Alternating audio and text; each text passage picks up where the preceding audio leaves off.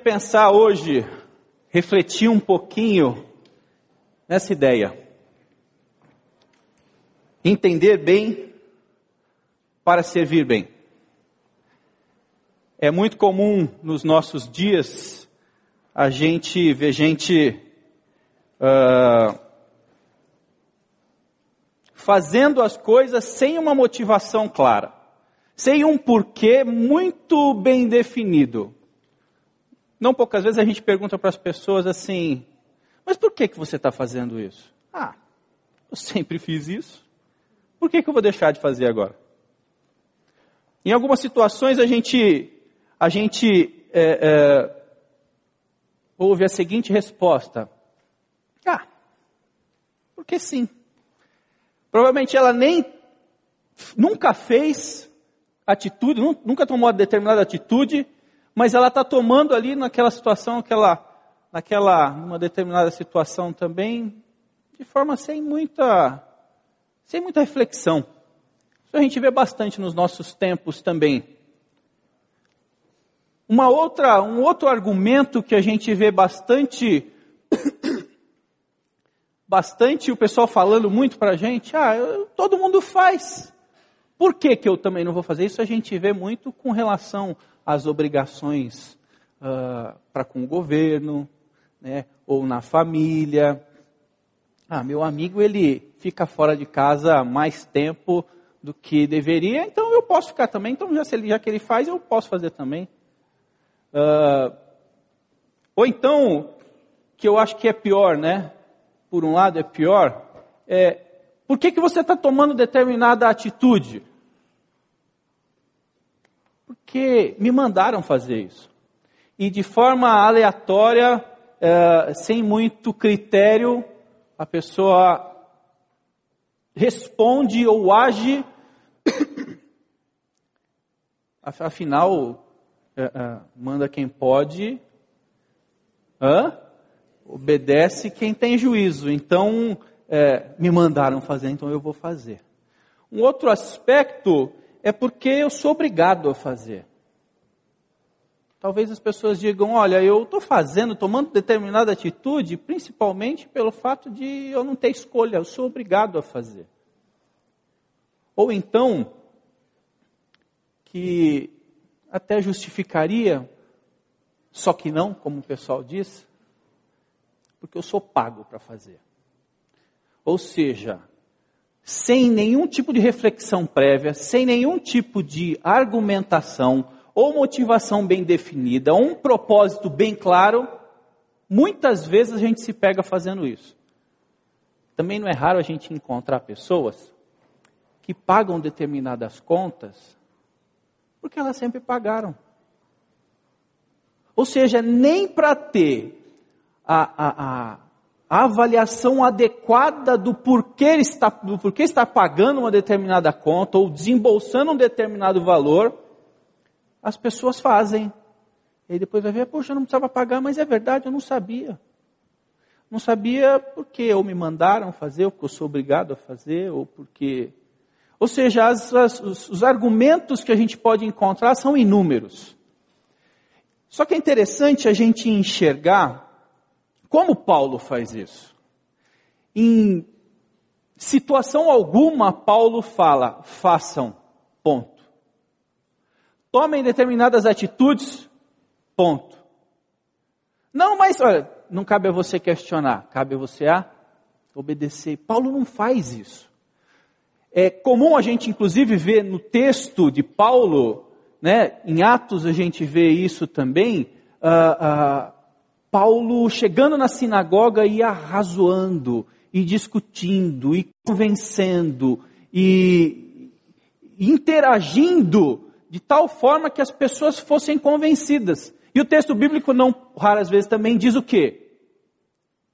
Alguns desses se convenceram. Alguns, das, alguns daqueles que ouviram a mensagem de Paulo acataram a sua definição, acataram a sua ordem, acataram a sua orientação. Interessante notar que Paulo sempre trabalhava a crença nos seus interlocutores. Ele não mandava ninguém fazer alguma coisa sem que a crença estivesse bem alinhada. Então a ideia é que a gente consiga compreender por que, que eu tenho que servir. E entendendo bem, eu possa servir adequadamente. Servir para alguma coisa de fato relevante.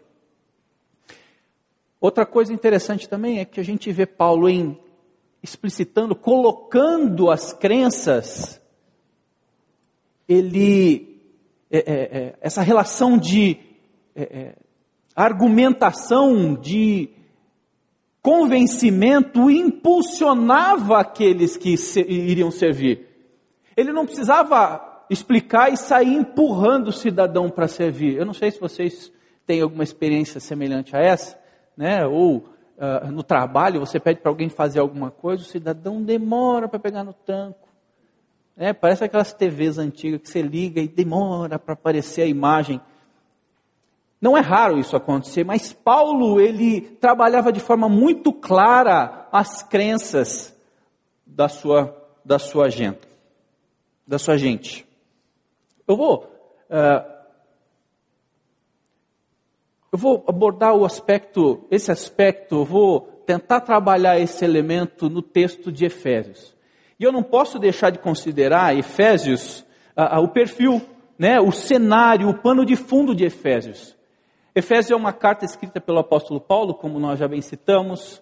É uma carta que foi escrita quando ele estava na prisão, por volta do ano 60. É uma carta escrita a gentios que foram convertidos de maneira geral, que tiveram uma experiência com Deus por meio de Jesus, ou seja, a gente de igreja. Paulo está falando para a gente de igreja, gente como eu e gente como você. Mais próprio do que isso, impossível. É como se Paulo tivesse dizendo isso para mim e para você agora. Essa carta foi escrita para mim e para você.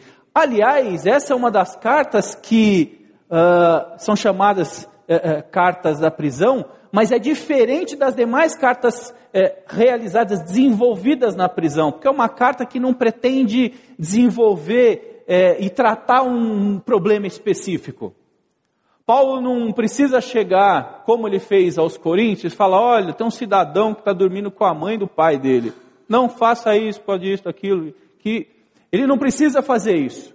Essa carta ela não se propõe a corrigir algum erro específico.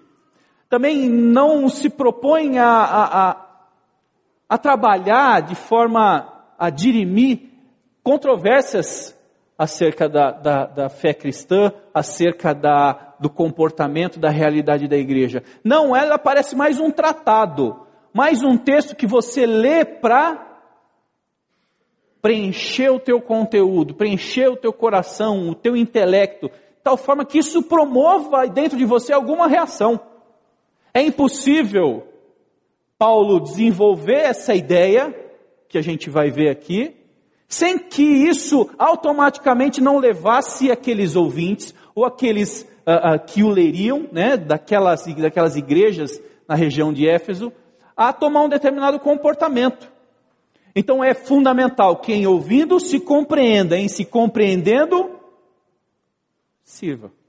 Essa é a ideia de Paulo. A, a Éfeso é uma cidade muito característica, é uma cidade cosmopolita também, uh, é um porto, é uma rota comercial, é um, um ambiente culturalmente desenvolvido, turisticamente desenvolvido, aliás, muito vinculada à religião daquele, daquele lugar que adorava Diana, o Artemis, o Artemisa, uh, uh, que dominava aquele ambiente. Aliás, o que se a gente pudesse dizer é que a igreja dessa Artemisa era gigante era enorme, era uma coisa para todo mundo ver, para ficar para a história. Tanto que é uma das sete maravilhas da antiguidade. Então Paulo ele fala a esses crentes, fala a gente como eu e como você, num ambiente como esse, muito semelhante à nossa São Paulo. Aliás, se a gente quer uh, uh, uh, trabalhar e ser uma comunidade saudável, a gente precisa compreender a motivação daquilo que eu faço. E se eu não faço, que a partir dessa compreensão eu possa agir de acordo.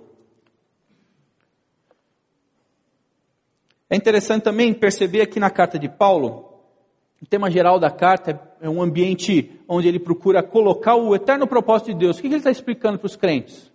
Olha, Deus tem um propósito específico e esse propósito ele se inicia na eternidade passada, antes do mundo ser fundado, ser criado.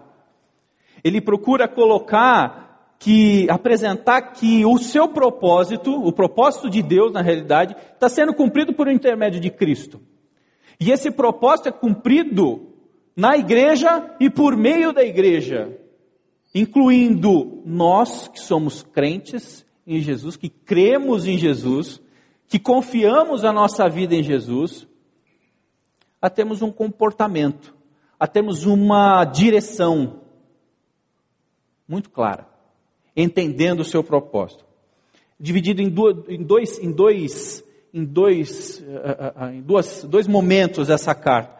Ele trabalha as bênçãos espirituais no primeiro momento, ele trabalha o aspecto da humanidade, a realidade da humanidade no segundo capítulo, que é o que, é capítulo que a gente vai trabalhar bastante forte hoje, e a reconciliação do mundo, do ser humano para com Deus. O papel de Paulo ele explica. E é interessante que na última parte a gente pode resumir basicamente que essa última, essa segunda coluna, é um momento que ele trata de conduta de prática, de procedimento, para não falar de serviço. Uma vez que a gente está desenvolvendo o tema do mês como sendo de serviço, mais apropriado seria a gente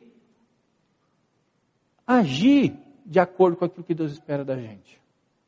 Agora, o que leva, por exemplo, Paulo, nos capítulos 4, 5 e 6, falar: maridos, amem suas esposas. Esposas, amem, sejam submissas aos seus maridos. Filhos, obedeçam aos seus pais. Pais, não desanimem os seus filhos. Senhores, tratem bem aqueles que servem com você. Escravos ou trabalhadores, ajam de acordo com aquilo que eu espero, trabalhando ao seu Senhor como se estivesse trabalhando a mim. Por que que Paulo chega a, a, nessa última parte, nesse nível, no nível do dia a dia das relações pessoais. Por que que Paulo, por exemplo, fala, deixem a linguagem obscena, parem de pensar em bobagem.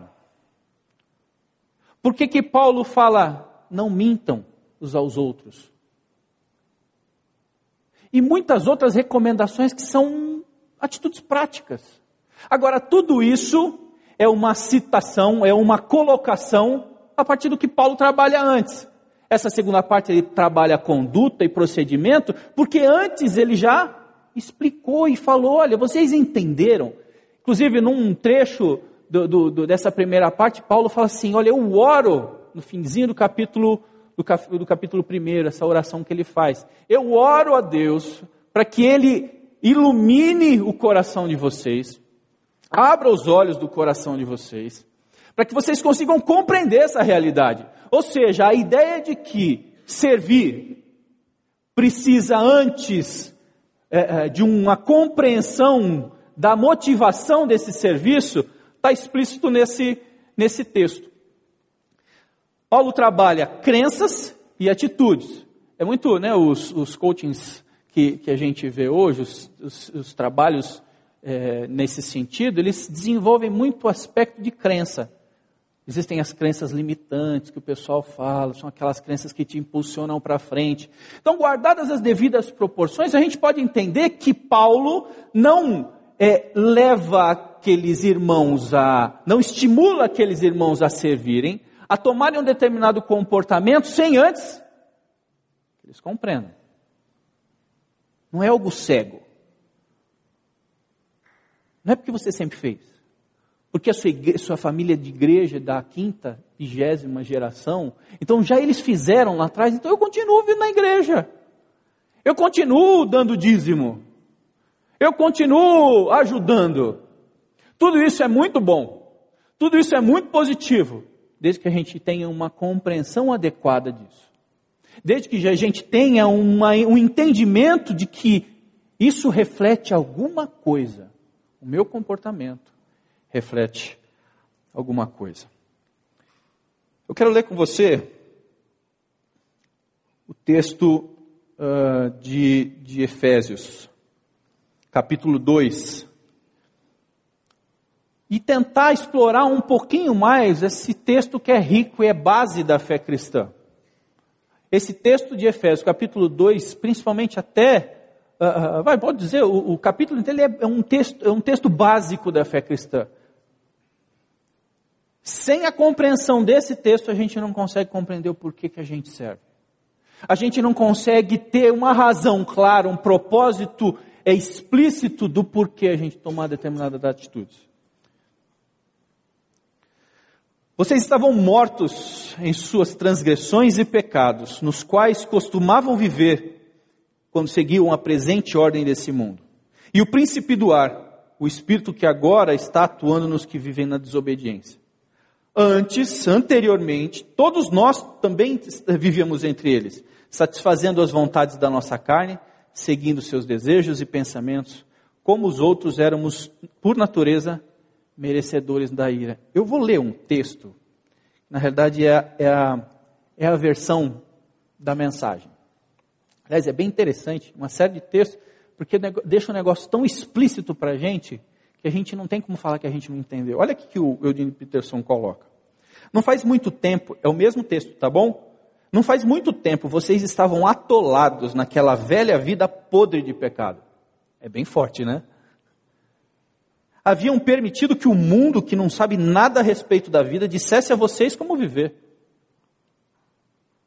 Enchiam os pulmões com a fumaça da incredulidade. Aliás, a gente que vive em São Paulo, a gente sabe. A gente enche os pulmões com a fumaça podre que existe.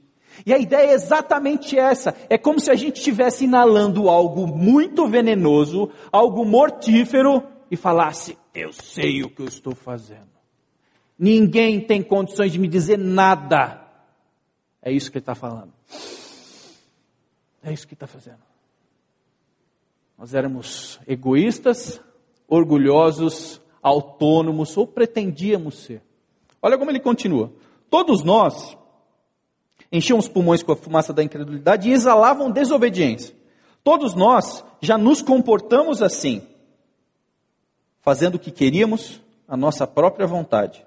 Estávamos todos no mesmo barco. Está claro o que o Paulo quis dizer aqui? E é mais interessante a gente tentar compreender esse texto por meio dessa imagem aqui. Dessas imagens. O que vocês veem aqui?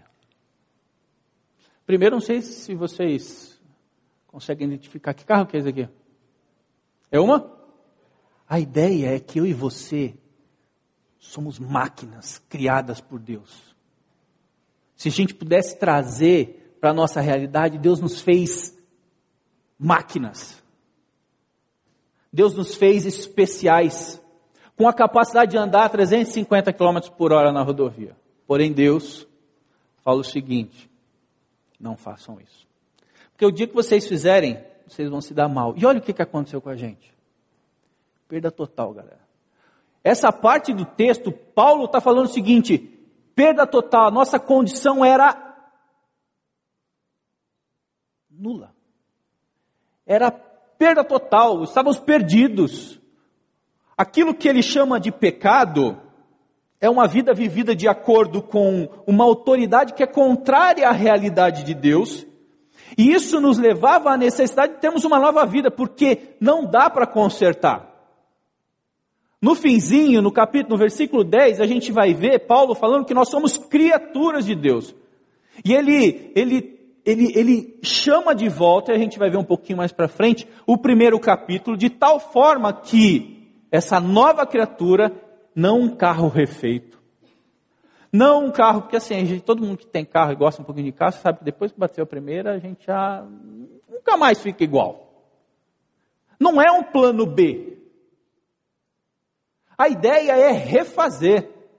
É, é, é como se a gente tivesse uh, numa condição de nem poder usar para nada. Você vai fazer, você não dá nem para guardar a roda de, de, de, de lembrança. É perda total, é isso que o, que o Paulo está falando nesse primeiro trecho. O estado do homem nessa situação, morto. Morto o quê? Espiritualmente, sem capacidade de estabelecer qualquer tipo de relacionamento com Deus. Não existe nessa condição, nessa situação, capacidade pessoal de relacionamento com Deus. O que, que faz um morto no caixão? Nada. Se você espetar ele lá, ele vai levantar? Não, ele não sente. Ele não tem reação. Essa é a ideia. Condição da humanidade em pecado. Transgressão. O que, que significa transgressão? A gente passou o limite. Era para andar 120, a gente andou a 300. Não dá para brecar 300 das ruas que a gente tem aqui. Essa é a ideia. Nós cometemos um crime. As palavras que Paulo usa são tão fortes, tão fortes, que faz com que a gente se sinta até um pouquinho indesejável. Um criminoso. E é essa ideia que Paulo trabalha. Nós éramos desobedientes. Desobedientes é aquele que. É, uma pessoa é, desobediente é aquela que não tem nenhuma preocupação de agradar quem quer que seja. Por isso que ele fala, nós estamos, estávamos prontos para viver a nossa vida segundo o nosso querer, a nossa vontade, e nada nos limitava. Essa é a condição da humanidade. Padrão nessa situação: completo egoísmo. O egoísmo é a característica que define o homem sem Deus, e as forças internas da gente, ainda que a gente tenha Jesus. Por isso que a gente luta constantemente. Por isso que a gente procura mudar essa realidade que está dentro da gente por intermédio do poder de Jesus.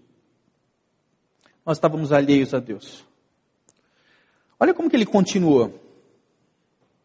Todavia, contudo, mas, entretanto, são palavras, são termos adversativos. Ele fala assim: olha, ainda que vocês estivessem nessa condição, Deus, que é rico em misericórdia, pelo grande amor com que nos amou, deu-nos vida com Cristo. Quando ainda estávamos mortos em transgressões. E aqui ele faz um parênteses para depois trabalhar isso lá para frente. É pela graça que vocês são salvos. Deus nos ressuscitou com Cristo e com ele nos fez assentar nos lugares celestiais em Cristo Jesus, para mostrar nas eras que hão de vir a incomparável riqueza da sua graça, demonstrada em sua bondade para conosco. Olha que interessante.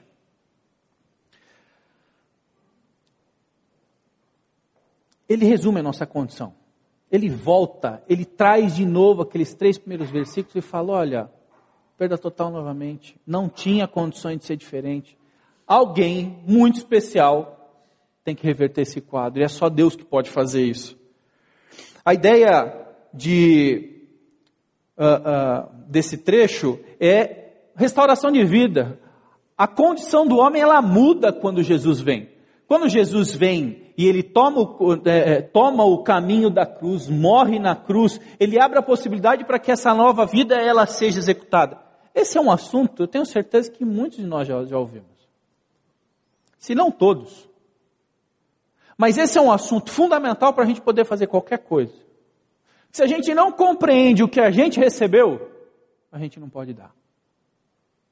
Se a gente não tem algo dentro da gente, a gente não pode dar. Eu gosto muito de uma palavra utilizada na versão anterior, na versão da Almeida, para o primeiro capítulo, para o quarto capítulo de 1 Coríntios ele fala sobre Paulo como sendo um despenseiro. O que é um despenseiro? É aquele que tem sob a sua responsabilidade algo na dispensa. E ele vai concedendo à medida da necessidade. Então Deus nos dá condições disso, mas para que a gente possa ser um despenseiro, alguém tem que encher a nossa dispensa antes. E é isso que Jesus faz.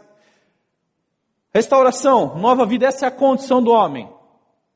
Estamos livres do pecado, livres da, do poder do pecado, livres da presença do pecado. Esse pecado ele nos escravizava. Nós estávamos mortos porque nós estávamos, estávamos sem condições de reagir a essa inclinação, a essa, a essa, a, essa vontade natural do nosso coração, da nossa, da nossa volição, do nosso, das nossas intenções. A ação de Jesus nos deixa livre do poder do pecado, a gente tem condições de escolher. E mais, em podendo escolher, a gente conta com o poder de Jesus, com o poder de Deus. Esse poder que no finzinho do capítulo 1 ele fala é o poder que ressuscita Jesus e coloca Jesus no lugar que ele tem que estar. Esse é o poder de Deus, só isso.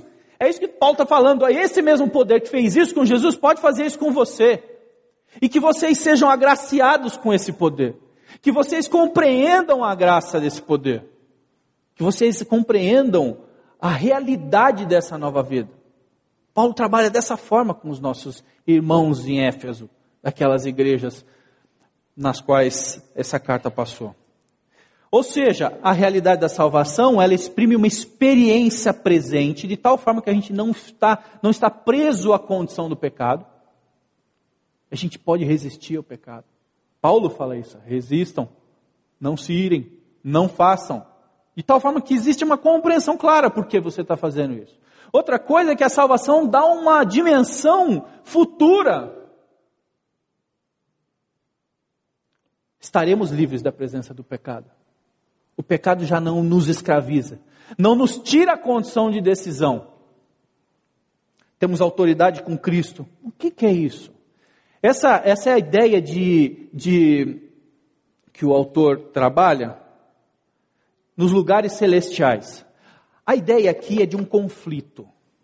A ideia aqui é que os, os poderes do mal estão, de alguma forma, tentando usurpar essa realidade, esse conhecimento da humanidade. E quando Deus fala, Paulo fala que, por conta dessa realidade, a gente está sentado nas regiões é, celestiais, Jesus toma o seu poder.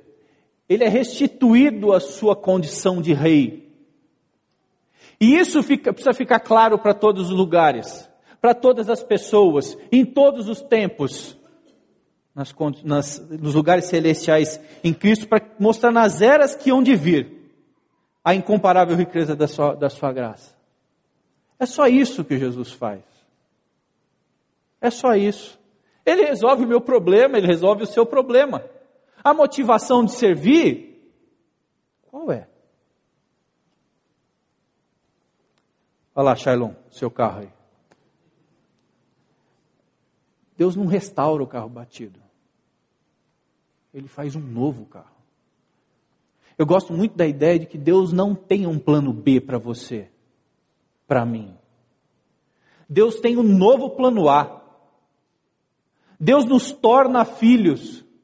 A gente vai ver daqui a pouco. Deus nos faz de novo. Ele não restaura, a nossa roda não está torta. Você já viu aqueles carros na rua que você olha de trás assim, ele está andando para frente, vai estar tá andando de lado assim, ó. Parece estar. Tá... Não! É carro zerado. É nova, cria... nova criação, nova criatura. A ideia de salvar aqui, isso a gente precisa deixar claro ela é, o, o, verbo ela, ele é colocado no tempo presente. A ideia do tempo presente é que existe uma ação acabada, porém contínua. Ela, você recebe a salvação, você tem a salvação em Cristo e a salvação ela se encerra ali. Nós fomos salvos. Primeiro capítulo. Estamos sendo salvos. Seremos salvos. Olha que interessante, é tempo contínuo. Deus define assim. Essa é a realidade que Paulo está passando. Por meio do seu amor, da sua bondade e misericórdia. E aqui está o, o texto áureo, que todo mundo conhece. Porque, porque vocês são salvos pela graça, por meio da fé. Isso não vem de nós, de vocês. Isso não é uma capacidade que está dentro de mim definir. Porque nós somos criação de Deus, realizadas em Cristo Jesus, realizada em Cristo Jesus, para fazermos o quê? Serviço.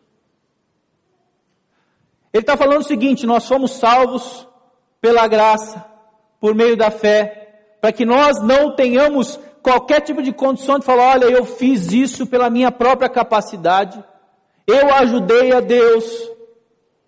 Para que, que a gente tem tudo isso? Para que a gente sirva, para que a gente doe, para que a gente é, conceda ao próximo aquilo que a gente recebeu. Então não faz sentido eu fazer qualquer tipo de é, é, ação de boas obras, de serviço, seja na igreja, fora da igreja, no, como voluntário, como profissional, não faz sentido se eu não compreender que existe algo que eu ganhei e que não foi pela minha capacidade. Isso é graça. Primeiro texto que eu li, de 1 a 3, fala que nós fomos salvos sem merecer. Sem merecimento. Nós éramos criminosos, desobedientes, estávamos mortos nos nossos pecados e delitos.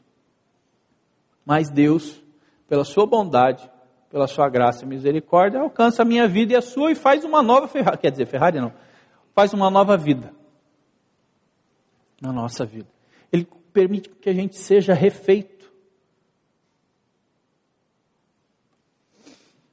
Vamos lá. O que, a gente vê nesse texto? Primeiro, a iniciativa de Deus. No versículo 3 do primeiro capítulo, a gente vê que Deus nos escolheu. Deus nos vem buscar. Deus faz algo em nosso benefício. Nós não éramos capazes disso. Segundo, dom de Deus. O que é um dom? É um presente. Presente você não paga presente você recebe, mesmo que você não seja é, é, minimamente competente para receber. Você não recebe qualquer coisa porque você é bonitinho. Está certo que em alguns casos, né? Mas tudo que a gente recebe de Deus não é porque a gente merece, é porque Deus faz antes.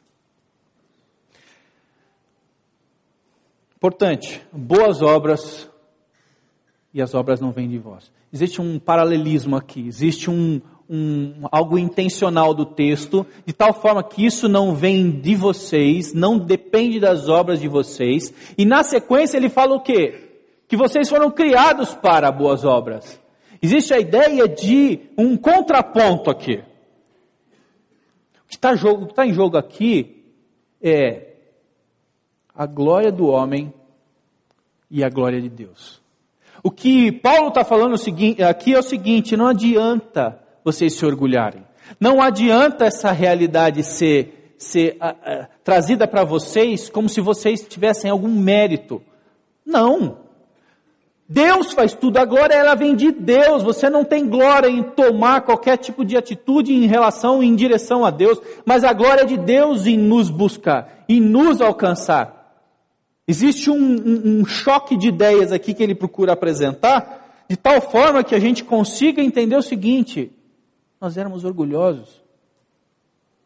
Se isso não é uma verdade, o texto não precisaria ter sido escrito.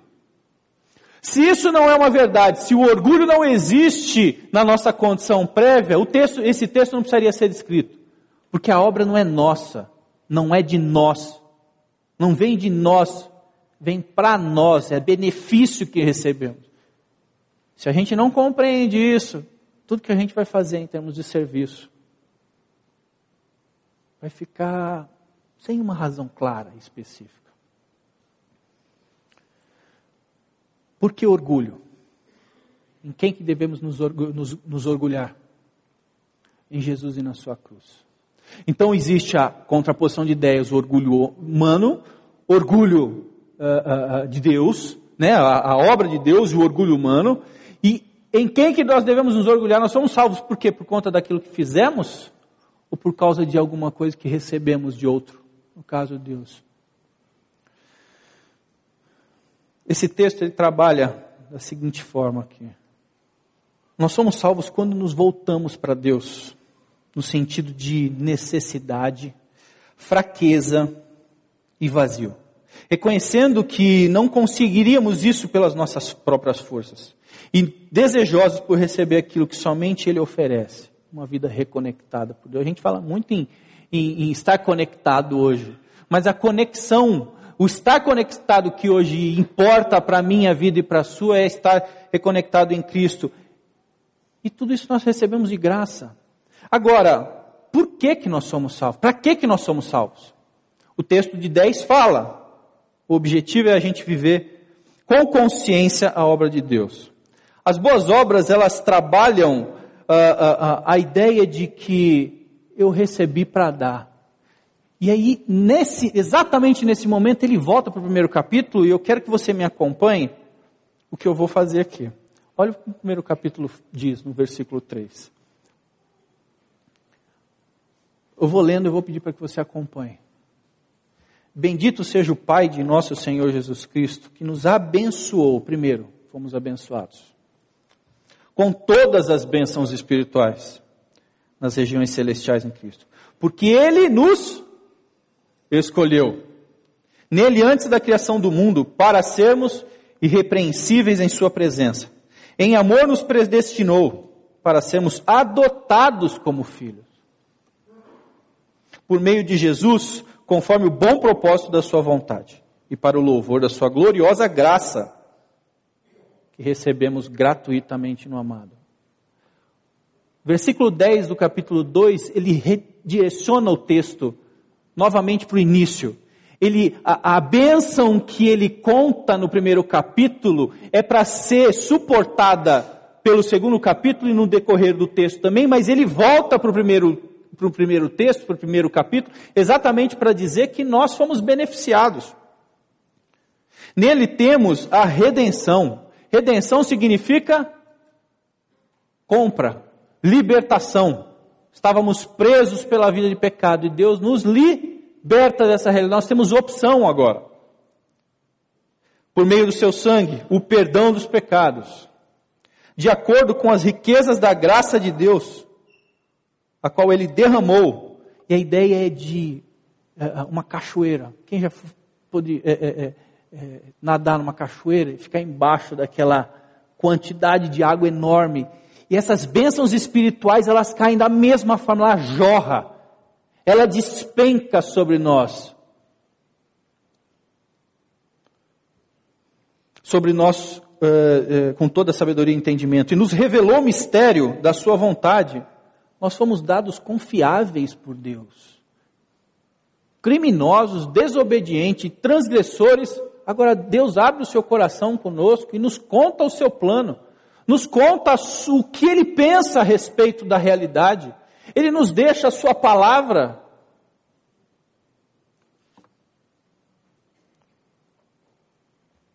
De acordo com o seu bom propósito que ele estabeleceu em Cristo. Isto é, de fazer convergir em Cristo todas as coisas, celestiais ou terrenas, na dispensação da plenitude dos tempos. Nele fomos também escolhidos, tendo sido predestinados conforme o plano daquele que faz todas as coisas segundo o propósito da sua vontade, a fim de que nós, os que primeiro esperamos em Cristo, sejamos para o louvor da sua glória. Quando vocês ouviram e creram na palavra da verdade, ou seja, quando vocês escutaram, creram e confiaram a sua vida em, em Cristo, o evangelho que o salvou, vocês foram selados pelo Espírito Santo. E é muito interessante que a ideia do termo selado aqui é anel de compromisso. Por que, que você coloca o anel de compromisso na sua esposa? Por que, que você, é, é, antes do casamento, né, na sua namorada, exatamente para falar o seguinte: olha, eu garanto que amanhã a gente vai se casar. A ideia aqui também de fiança.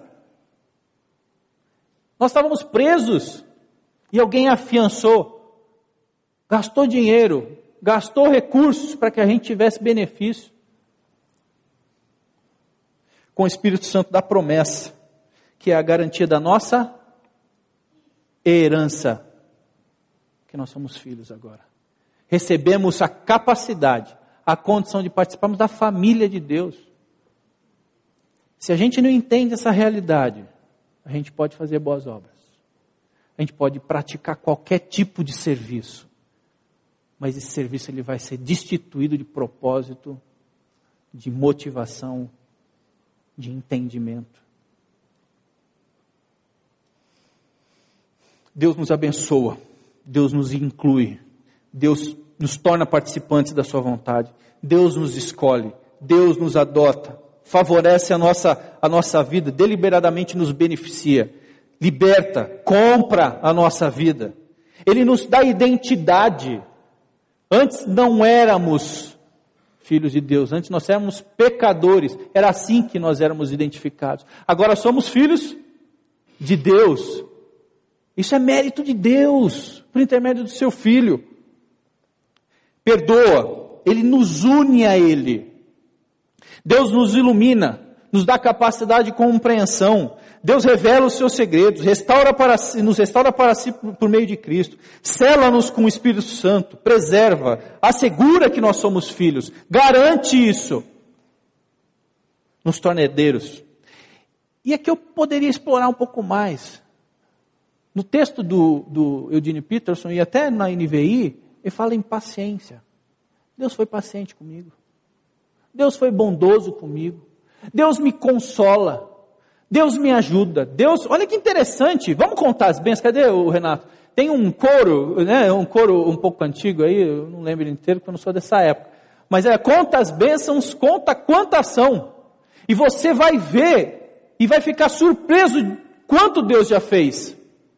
Se só por isso, se só por isso eu não compreender que eu sirvo para alguma coisa, eu tenho sérias dificuldades para caminhar no meu serviço. No meu serviço cristão. Deus pacifica o meu coração e o seu coração. Deus nos torna amigos. Antes nós éramos inimigos de Deus. Deus pacifica a minha vida. Deus tira a culpa que eu carrego por ter transgredido. Deus remove essa realidade para que a gente tenha um relacionamento com Ele. Isso é fantástico. Se a gente não para para pensar nisso, a gente vai servir mancando. A gente vai servir tentando ver que a gente faz pelas nossas próprias forças. Quando é Deus que faz tudo, nós somos ferramentas. A gente é mero instrumento. Deus nos oportuniza e nos dá chance. Eu poderia passar aqui a manhã inteira falando outras coisas. Agora, se eu não souber contar essas bênçãos, e em contando as bênçãos, trabalhar para Ele, fazer por Ele, entendendo que é o plano dele, a agenda dele que é a principal, eu tenho dificuldades. Interessante que Paulo trabalha no decorrer do texto, eu vou ler o, o verso 14 do capítulo 2. Pois Ele é a nossa paz o qual de ambos fez um e destruiu a barreira, um muro de inimizade, anulando em seu corpo a lei dos mandamentos expressa em ordenanças. O objetivo dele, Cristo, de Deus, é, Cristo era, era criar em si mesmo dos dois, gentios e judeus, um, um novo homem fazendo a paz e reconciliar com Deus os dois em um só corpo por meio da cruz, pela qual ele destruiu a inimizade. Ele veio e anunciou a paz a vocês que estavam longe gentios e a paz e paz aos que estavam perto, no caso os judeus, pois por meio dele tanto nós como vocês temos acesso ao Pai por um só Espírito. Eu quero caminhar para o fim aqui. Para Paulo, o lar é a expressão básica da comunidade cristã. Porque naquela ocasião os cultos ocorriam aonde? Petinho, onde que aconteceu? Onde? Nos lares. A igreja é a expressão concreta de Cristo no mundo. Onde que aconteciam as reuniões públicas? A igreja. E Paulo fala assim: Poxa, vocês estão em casa, prestando culto a Deus, mas você não reconhece seu marido, você não, não ama a sua esposa, o seu filho e a sua filha não te obedecem, você não os, os corrige, não é, os desanima. Ali onde vocês adoram, onde vocês comungam. Como é que lida com essa realidade? Interessante que a partir desse momento ele começa a incluir outras pessoas, porque até o capítulo, o verso 10, ele está trabalhando basicamente na relação individual, eu e Deus. E aqui ele fala assim: eu, Deus e o meu irmão, o próximo, aquele que é estrangeiro, aquele que é criminoso, aquele que está distante, aquele que pensa diferente de mim. E quando Deus vem reconciliar, Ele reconcilia a mim com Deus, reconcilia o meu irmão com Deus e faz isso conosco. O serviço que eu presto na minha casa, amando a minha esposa e ela a mim, você na sua casa, obedecendo aos seus pais e eles o amando, no seu trabalho, valorizando o seu funcionário como se fosse você mesmo, o seu funcionário prestando, é, é, é, tendo um compromisso adequado e correto para contigo. Essa é a realidade que Paulo fala. Olha, vocês querem servir? Por isso que ele trabalha no fim a parte das atitudes. Primeiro, está trabalhando crenças. O que a gente desenvolveu aqui são crenças, são verdades do Evangelho, que são fato e necessário, e necessário de ser compreendido para que a gente possa agir de forma adequada na nossa vida. Eu não vou conseguir, por exemplo, ter paciência com a minha esposa se eu não entender que Deus tem paciência comigo. E em sabendo que Ele teve paciência comigo, eu preciso fazer o possível para que eu tenha paciência com ela. Porque Deus fez comigo antes. Deus me consolou lá atrás, eu vou consolar você. Porque eu recebi. 1 Coríntios, capítulo 4, se eu não estou enganado. Fala exatamente disso. Deus nos consola e com esse mesmo consolo, nós somos dados a consolar os outros. Impaciência, ódio, falta de amor, incorreção, falta de compreensão, falta de reconciliação. Se eu não compreendo que foi Deus que me reconciliou com Ele, eu não estou nem aí para reconciliação com meu irmão se eu não compreendo que ele veio em, meu, em minha direção, Deus, eu não estou falando de uma outra pessoa vindo em minha direção, em sua direção. É o próprio Deus, vem em sua direção. Ele se humilha. Porque Deus não precisa, não precisa da gente. Mas ele tem tanto, dá tanto valor para a gente que ele se humilha para que eu faça isso com o outro. Quando Paulo fala, considerem os outros superiores a si mesmo, no que depender de vocês, tenham paz com todos. Por que, que ele está falando isso? Pura e simplesmente porque Deus fez isso com você primeiro. E se você tem essa consciência de que Deus fez isso com você, que te perdoou, você vai perdoar. Não faz sentido eu não conseguir perdoar, não faz sentido eu não conseguir me relacionar, me reconciliar com qualquer pessoa que seja, se eu não compreendo que Deus fez isso comigo primeiro. Ou seja, o serviço ele está intimamente ligado à minha crença, aquilo que eu penso, aquilo que eu, que eu creio. E as nossas atitudes, elas são basicamente expressões das minhas crenças. O lar é a expressão básica da comunidade cristã. A igreja é a expressão de Cristo no mundo. Eu, como comunidade cristã, eu como igreja, estou fazendo o que Cristo fez por mim? Eu, como participante dos benefícios da gloriosa graça de Deus, como é que eu estou agindo? Na minha casa, no meu trabalho, comigo mesmo. Deus nos aceita do jeito que somos. Muitas vezes nós não nos aceitamos. Nós não nos aceitamos. Olha que incrível. Deus Todo-Poderoso, que não precisa de mim de você, Ele me aceita do jeito que eu sou. E nós não nos aceitamos. As crises de identidade, as depressões que a gente vive, os problemas, os problemas graves emocionais que a gente tem, a gente precisa rever as nossas bases, rever as nossas crenças. E em revendo as nossas crenças, nós seremos capazes de termos atitudes nobres, adequadas. E que antes de serem nobres e adequadas, são aquelas que agradam, que enaltecem, que engrandecem a Deus.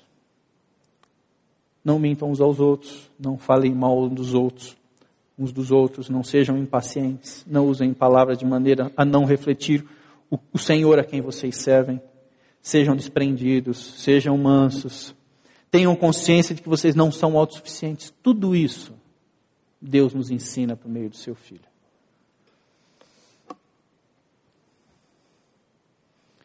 Me chamou muita atenção, eu encerro aqui.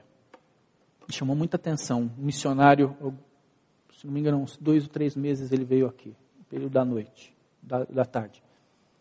E ele falou que ele aprendeu no islamismo, não foi na igreja evangélica. Você tem um Senhor.